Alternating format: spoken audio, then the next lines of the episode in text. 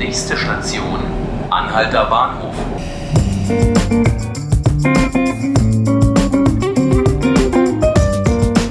Hallo liebe Zuhörerinnen und Zuhörer, hallo Berlin und wieder Brandenburg. Ich bin Nanke Garrels und das ist 5 Minuten Berlin. Wir melden uns mit der Wahlspezialausgabe zur Brandenburg-Landtagswahl am Tag nach der Wahl. Alle sind noch etwas müde, auch etwas erschüttert, erfreut von den Ergebnissen. Ich sitze hier gerade im Landtag mit meinen Kollegen Marion Kaufmann und Thorsten Metzner, den landespolitischen Korrespondenten der Potsdamer Neuesten Nachrichten unserer Schwesternzeitung und des Tagesspiegels. Wir versuchen uns, obwohl es jetzt gerade erst alles passiert ist, an einer Einordnung der Ereignisse von gestern gestern Abend.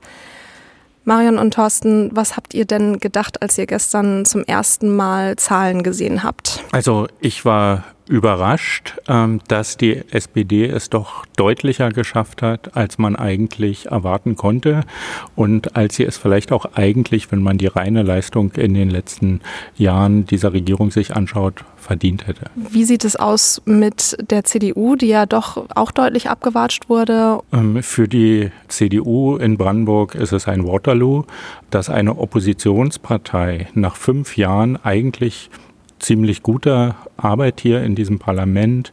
Ich sage auch nur Absage der Kreisreform, die sich die CDU mit auf die Fahnen schreiben kann, dass diese Partei nach fünf Jahren so deutlich schlechter abschneidet als 2014, ist fast ohne Beispiel.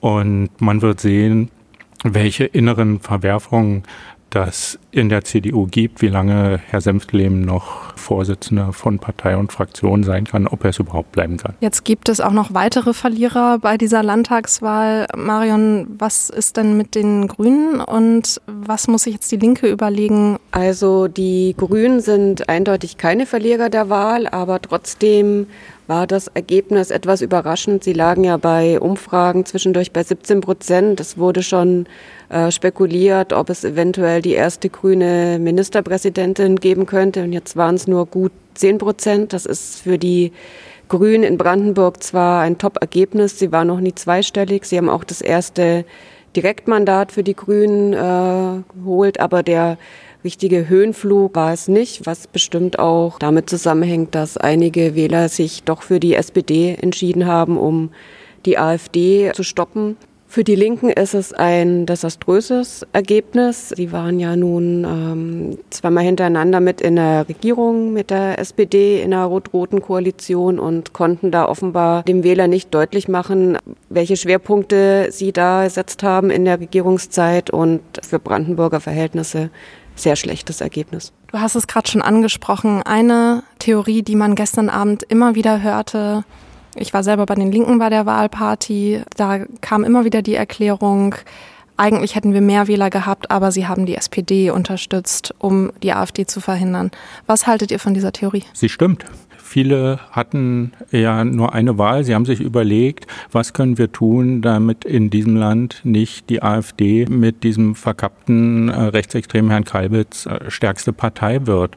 Und nach den Umfragen der letzten fünf, sechs, sieben Tage war es klar, dass es nur die SPD schaffen kann und dass das für viele ein maßgeblicher Beweggrund war, steht außer Frage. Der Punkt wird sein, ob die Partei, ob der Ministerpräsident diesen Schuss auch verstanden haben. Also wie die SPD mit diesem Ergebnis umgehen wird, jenseits der Zahl allein. Ich sehe es ganz genauso, wie Thorsten das schon gesagt hat. Ich glaube, für viele Wähler war es keine äh, Entscheidung für die SPD, für die Inhalte der SPD und auch nicht auch keine Wahl aus Überzeugung, weil der Wahlkampf so toll war, sondern dass dieser Wahlkampf, AfD-Abwehrwahlkampf, doch gezogen hat.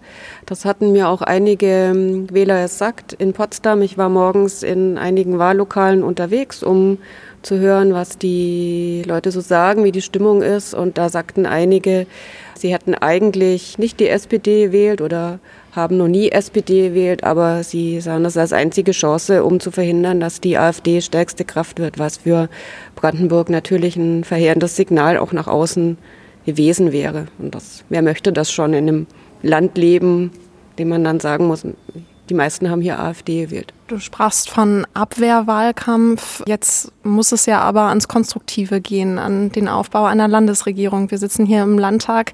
Hier werden jetzt die Telefone heiß laufen. Hier werden die ähm, Besprechungszimmer wahrscheinlich äh, gut gefüllt sein mit Verhandlern. Was ist jetzt das Szenario, was am realistischsten ist aus eurer Erfahrung und aus eurer Meinung heraus?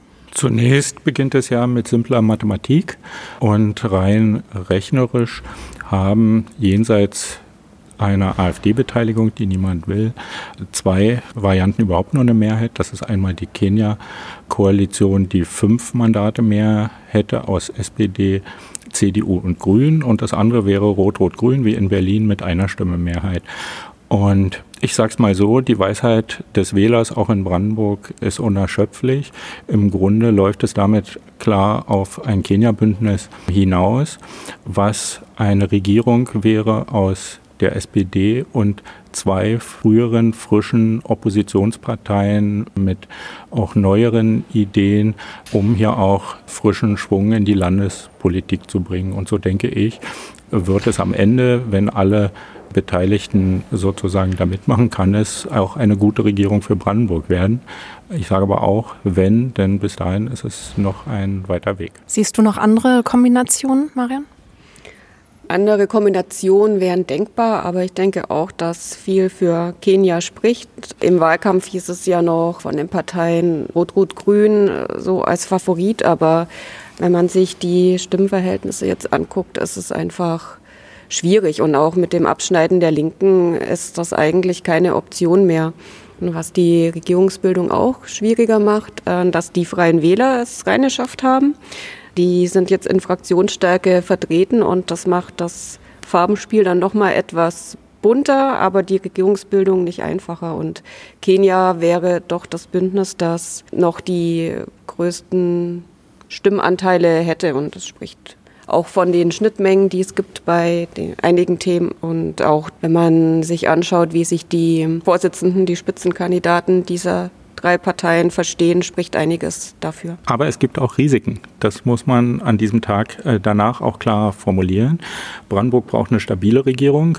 Niemand kann zurzeit abschätzen, wie das in der CDU weitergeht, ob es da innere Kämpfe, Verwerfungen gibt nach diesem Wahlergebnis. Und eine Beteiligung der CDU wird natürlich auch von der Frage der inneren ähm, Stabilität abhängen. Erstes Risiko.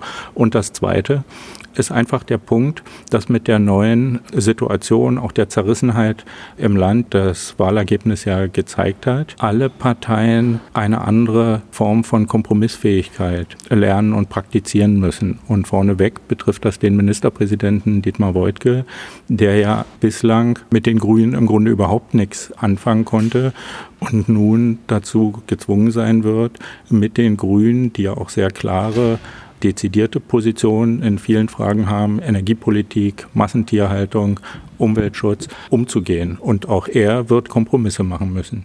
Es sind nur drei Monate Zeit für die Koalitionsverhandlungen. Wenn sich die Beteiligten in dieser Zeit nicht einigen können, werden die Brandenburger wieder zu den Wahlen gerufen. Es wird eine spannende Regierungsbildung und wie auch immer sie dann beginnt, eine spannende Legislaturperiode. Das sehe ich jetzt schon. Ich danke euch auf jeden Fall ganz herzlich für eure Analysen und Einschätzungen und wir hören uns auf jeden Fall weiter, werden die Regierungsbildung die Verhandlungen begleiten. Bis dahin haben Sie alle Informationen zu den Ergebnissen, Hintergrundanalysen auf pnn.de und tagesspiegel.de. Dort finden Sie auch nochmal ein interaktives Kartendossier, wenn Sie nochmal ganz genau schauen wollen, wie Brandenburg gewählt hat. Und ich bedanke mich für heute bei euch. Vielen Dank. Und bedanke mich bei Ihnen, liebe Zuhörerinnen und Zuhörer. Das war 5 Minuten Berlin, der Podcast des Tagesspiegels. Sie finden alle Folgen auf iTunes, Spotify und natürlich auf Tagesspiegel und pnn.de. Machen Sie es gut.